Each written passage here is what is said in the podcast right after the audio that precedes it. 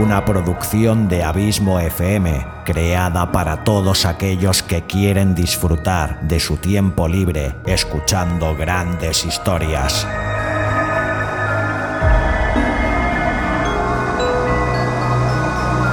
Audiolibros y relatos.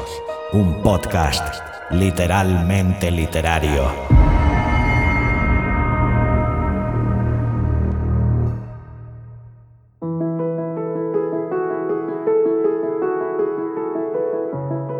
Hola, soy Xavi Villanueva. Bienvenida, bienvenido un día más a Audiolibros y Relatos, tu podcast de literatura de referencia y espero que también tu favorito.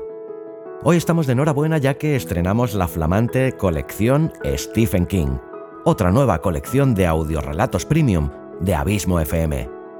Si las anteriores colecciones, tanto la de Sherlock Holmes como la de La Dimensión Desconocida, cuentan con ocho capítulos en su haber, esta nueva colección constará de dos relatos más, o lo que es lo mismo, 10 extraordinarios relatos del maestro del terror, aunque está bien que te avise ya que, ni mucho menos, los 10 relatos serán de terror.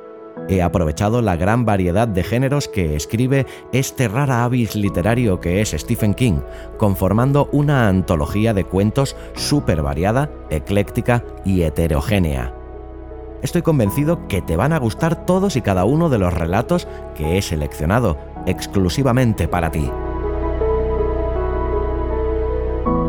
Hacer hincapié por algunas confusiones que se han dado y alguna queja que he recibido al respecto, que como dice el propio título tanto de este capítulo como todos los de las colecciones, esto es una promo, un capítulo promocional para invitarte a que compres o bien el relato o bien la colección entera. Para lícitamente incitarte a que lo compres, te dejo un amplio fragmento del relato en cuestión, de unos 12 o 15 generosos minutos, para que te hagas una idea de cómo va el relato y si te gusta o no te gusta. Si te gusta y quieres, lo compras. Fantástico, te estaré muy agradecido. Si te gusta, pero no lo quieres comprar, pues no pasa absolutamente nada. Seguirás teniendo tus capítulos regulares completos de forma totalmente gratuita semana tras semana, menos la semana en la que haya promo de la colección en curso. Y dicho esto, decirte que el relato seleccionado para hoy es El hombre del traje negro. Primer relato de los 10 que conformarán esta colección de Stephen King. El hombre del traje negro es un relato escrito en 1995 que ganó el World Fantasy Award por el mejor relato corto de ficción. El año 2002 se publicó junto con otros 13 relatos en la fantástica antología Todo es eventual, que se me llenará la boca de recomendarte fervientemente, ya que considero que es una obra maestra y sin duda, para mí, la mejor recopilación o antología de relatos del gran maestro Stephen King, incluso por encima de El umbral de la noche. Eso sí, bajo mi criterio. Pues bien, uno de los temas centrales de los que trata el relato es de la aceptación del miedo y cómo vivir haciéndole frente. El protagonista, Gary, recuerda aterrorizado un suceso de cuando era niño, un misterioso encuentro con un hombre de ojos de fuego y un traje negro de tres piezas que le produjo un pavor espantoso. Este recuerdo le perseguirá durante el resto de su vida y viendo ya cercano el fin de sus días, decide poner por escrito este terrible suceso. Recuerda que puedes comprar individualmente cada uno de los 10 capítulos de esta colección con un precio de un euro y medio. También tienes la posibilidad de comprar la colección completa y así obtener un interesante descuento, los 10 capítulos, por tan solo 12 euros. abismofm.com barra colecciones barra Stephen King. Te dejo ya con este largo fragmento de este largo relato de 77 minutos, una hora y 17 minutos en su totalidad. Espero que te guste y que lo disfrutes tanto como lo he disfrutado yo creándolo exclusivamente para ti vuelvo a repetir, te dejo un amplio fragmento, no el relato completo. Muchas gracias como siempre por tu fidelidad, tu constante apoyo y por hacerme sentir tan feliz sabiendo que este podcast te gusta, te acompaña y te sirve de entretenimiento. Te espero aquí la semana que viene con un nuevo autor y un nuevo relato. Hasta entonces, larga vida al podcasting y larga vida a la audioliteratura.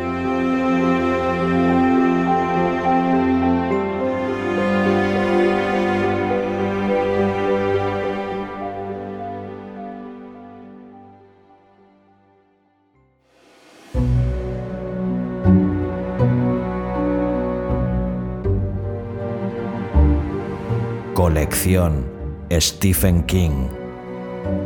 Una producción de Abismo FM.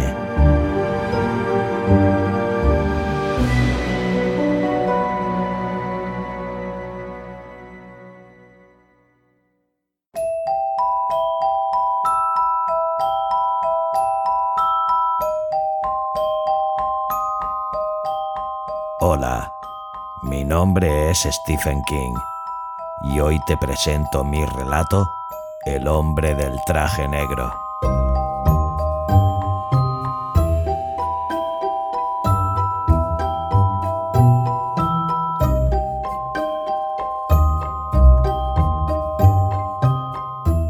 Mi relato predilecto de Nathaniel Hawthorne es John Goodman Brown.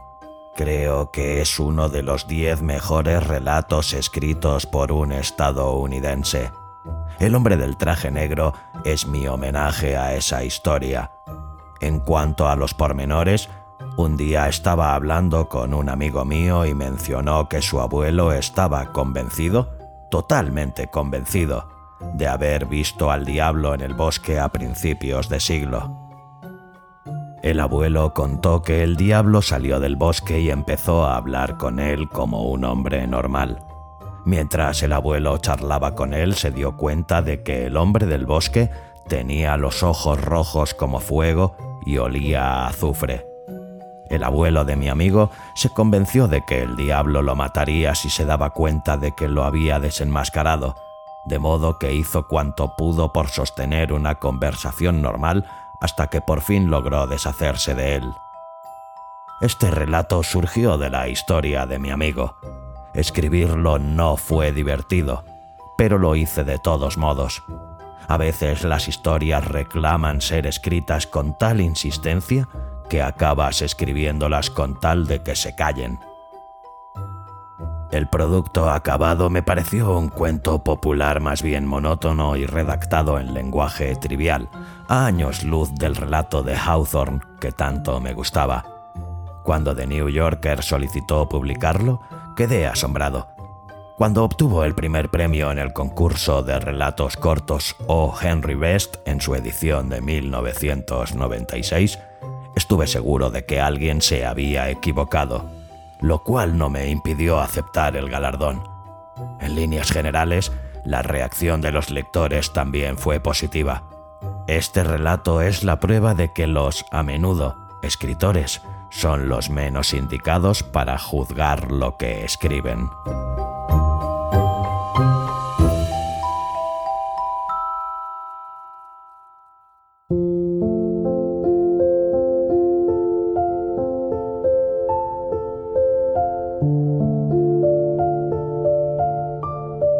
El hombre del traje negro.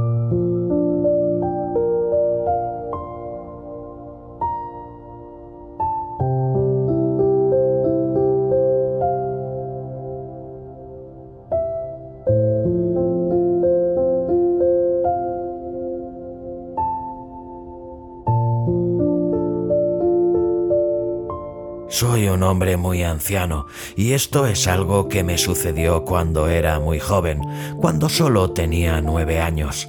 Corría el año 1914, el verano después de que mi hermano Dan muriera en el campo oeste y tres años antes de que Estados Unidos interviniera en la Primera Guerra Mundial. Nunca he contado a nadie lo que pasó aquel día en la bifurcación del río y nunca lo haré, al menos no de palabra. Sin embargo, he decidido escribirlo en este libro que dejaré sobre la mesilla de noche junto a mi cama. No puedo escribir durante un largo rato porque las manos me tiemblan mucho y apenas me quedan fuerzas, pero no creo que me lleve demasiado tiempo. Puede que alguien encuentre algún día lo que he escrito. Me parece probable porque es muy humano abrir un libro titulado Diario después de la muerte de su dueño. Por ello considero probable que mis palabras lleguen a leerse. Otra cosa es si alguien les dará crédito. Casi seguro que no, pero da igual. No me interesa la credibilidad, sino la libertad, y he descubierto que escribir puede proporcionarla. Durante 20 años fui autor de una columna titulada Hace mucho, en un lugar lejano, para el call de Castle Rock, y sé que en ocasiones funciona así. Lo que escribes a veces te abandona para siempre, como una fotografía vieja expuesta al sol hasta que queda totalmente blanca. Rezo por alcanzar ese nivel de liberación. Un hombre de 90 años debería haber superado hace mucho los terrores de la infancia, pero a medida que me asolan los achaques como olas que lamen con cada vez mayor insistencia un castillo de arena construido sin mimo, ese rostro terrible se me aparece con claridad creciente. Reluce como una estrella oscura en las constelaciones de mi infancia. Puedo olvidar lo que hice ayer, a quien he visto en mi habitación del geriátrico, lo que he dicho o lo que me han dicho pero el rostro del hombre del traje negro se torna cada vez más claro, más cercano, y recuerdo cada palabra que me dijo. No quiero pensar en él, pero no puedo evitarlo y a veces por la noche mi viejo corazón late con tal fuerza e intensidad que tengo la sensación de que me saltará del pecho. Por ello desenrosco el capuchón de mi estilográfica y obligo a mi mano temblorosa a escribir esta absurda anécdota en el diario que una de mis bisnietas, cuyo nombre no recuerdo, al menos ahora mismo, aunque sé que empieza por ese, me regaló la pasada Navidad y en el que nada he escrito hasta ahora. Pero ahora sí, Ahora voy a escribir la historia de cómo conocí al hombre del traje negro en la orilla del río Castle una tarde del verano de 1914.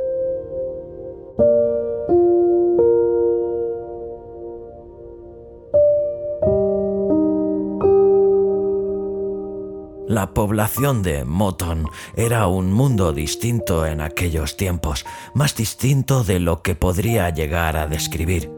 Era un mundo sin aviones rugiendo en el cielo, un mundo casi libre de coches y camiones, un mundo en el que el aire todavía no estaba dividido en carriles y porciones por los cables de la electricidad. No había una sola calle asfaltada en todo el pueblo y el barrio comercial no consistía más que en el Ultramarinos de Corson, la ferretería de Zut, la iglesia metodista, la escuela, el ayuntamiento y el restaurante de Harry a 800 metros de allí, que mi madre, con infinito desdén, llamaba la licorería.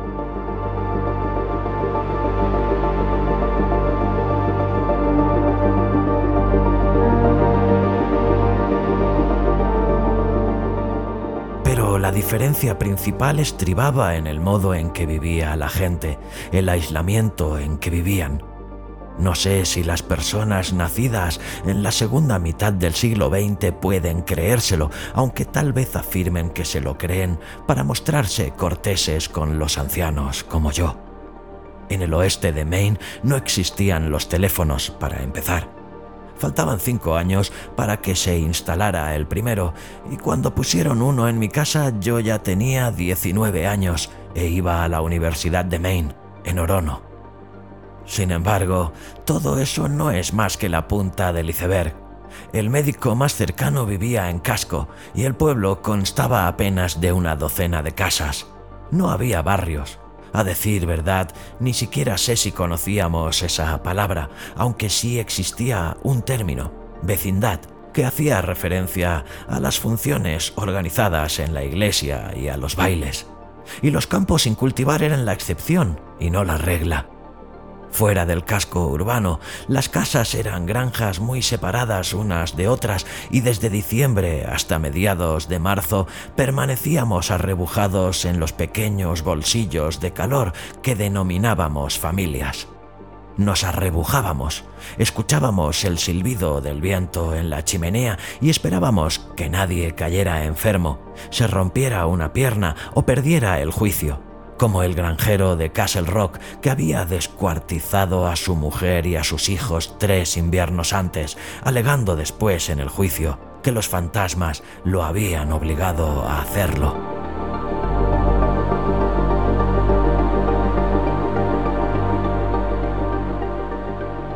En aquellos días previos a la Gran Guerra, casi todo Moton era bosque y ciénaga, grandes espacios oscuros cubiertos de musgo e infectados de mosquitos, serpientes y secretos.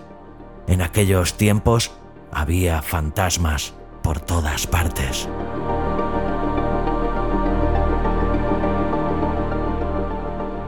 El episodio al que me refiero tuvo lugar un sábado. Mi padre siempre me daba una lista de tareas, incluyendo algunas que habrían correspondido a Dan de no haber muerto. Era mi único hermano y había muerto como consecuencia de la picadura de una abeja. Había transcurrido un año desde la tragedia, pero mi madre seguía sin querer aceptarlo. Decía que tenía que haber sido otra cosa, que nadie moría a consecuencia de la picadura de una abeja cuando Mama Sweet, la dama más anciana del comité de damas metodistas, intentó contarle en invierno, durante la cena de la iglesia, que su tío predilecto había corrido la misma suerte en 1873, mi madre se tapó los oídos, se levantó y salió del sótano de la iglesia para no volver, sin que mi padre pudiera hacer nada para convencerla afirmaba que ya no quería saber nada de la iglesia y que si tenía que volver a ver a Helen Robichaud, el verdadero nombre de Mama Sweet, le arrancaría los ojos sin poder contenerse.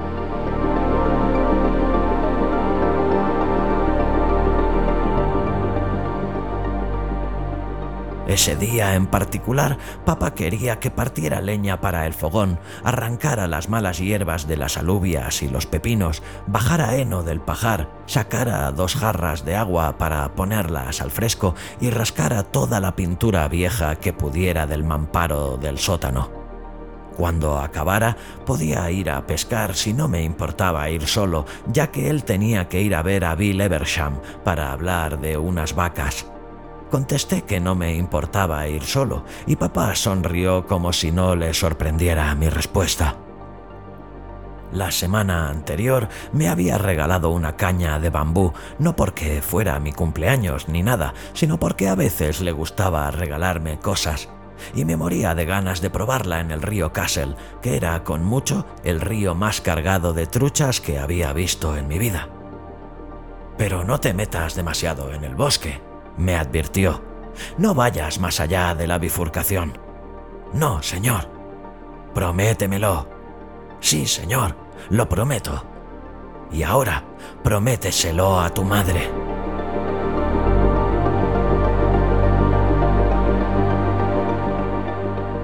Estábamos de pie junto a la puerta trasera.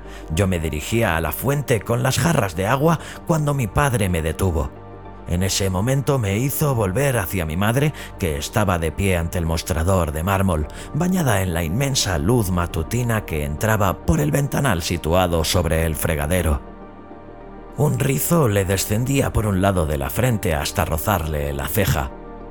Ven con qué precisión lo recuerdo todo. La brillante luz convertía el tirabuzón en filamentos de oro que me daban ganas de correr hacia ella y abrazarla.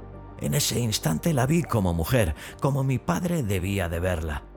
Llevaba una bata de casa con estampado de rositas, lo recuerdo, y estaba amasando el pan. Candyville, nuestro pequeño terrier escocés negro, esperaba muy atento a sus pies a que le cayera algún mendrugo. Mi madre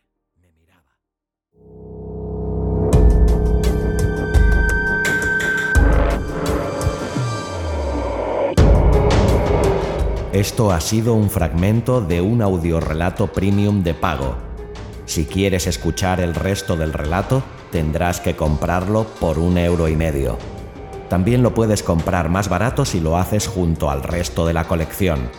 10 capítulos de más de una hora por tan solo 12 euros. Para comprar el capítulo o la colección completa, visita abismofm.com barra colecciones barra Stephen-King. Colecciones de audiorelatos premium de Abismo FM. ¿Te las piensas perder? Yo de ti no lo haría.